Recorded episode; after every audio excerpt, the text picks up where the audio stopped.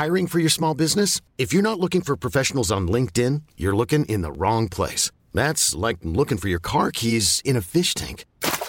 LinkedIn helps you hire professionals you can't find anywhere else, even those who aren't actively searching for a new job but might be open to the perfect role. In a given month, over 70% of LinkedIn users don't even visit other leading job sites. So start looking in the right place. With LinkedIn, you can hire professionals like a professional. Post your free job on linkedin.com slash achieve today.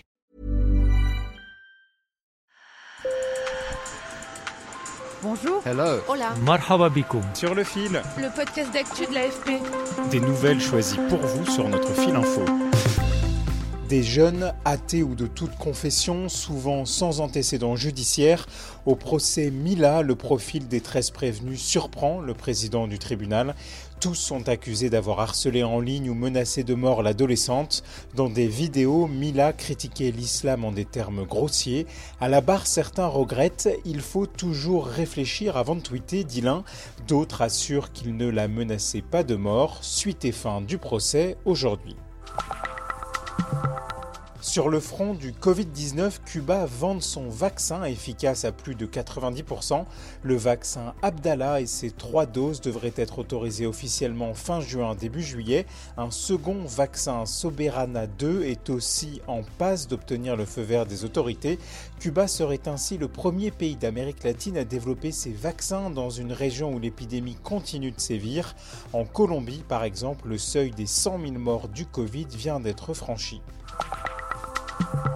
C'est un coming out qui va marquer l'histoire de la NFL. Karl Nassib est le premier joueur en activité de la Ligue professionnelle de football américain à révéler son homosexualité. Avant lui, plusieurs joueurs ont fait leur coming out après leur retraite. Son équipe, les Raiders de Las Vegas, a salué sa démarche, se disant fier de lui. Sur le fil. Demain, mercredi, la star internationale Britney Spears doit prendre la parole devant un tribunal américain. Placée sous un régime proche d'une tutelle administrative, elle ne gère plus ses finances depuis 13 ans. Sarah Lou, on ignore encore pourquoi elle veut être entendue. Son intervention est très attendue, notamment par ses fans. 13 years is too long. Alors, un peu de contexte. Cette tutelle a été demandée en 2008 par la justice américaine. Et depuis, c'est son père, Jamie Spears, qui gère ses biens. Les images de l'artiste parues à l'époque, où elle se rend pieds nus dans une station-service, ou bien se rase la tête en public, ont été interprétées comme la preuve de troubles psychologiques. Mais beaucoup de fans sont convaincus que cette décision est abusive, utilisée par son père pour capter la fortune que l'artiste continue de générer malgré son état de santé.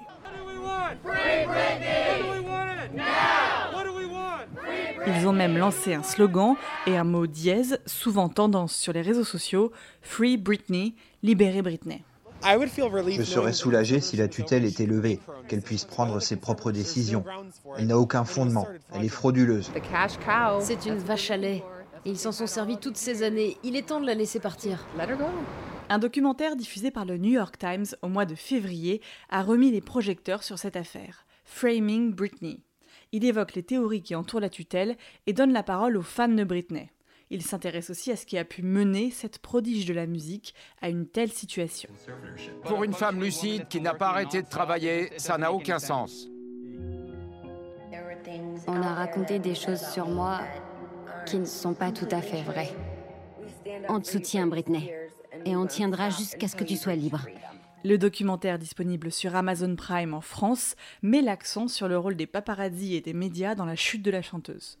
L'une des rares femmes à s'imposer seule dans les années 2000 et qui a subi, selon ce film, la violence et le sexisme de l'industrie musicale de l'époque. Sur le fil revient demain. Bonne journée.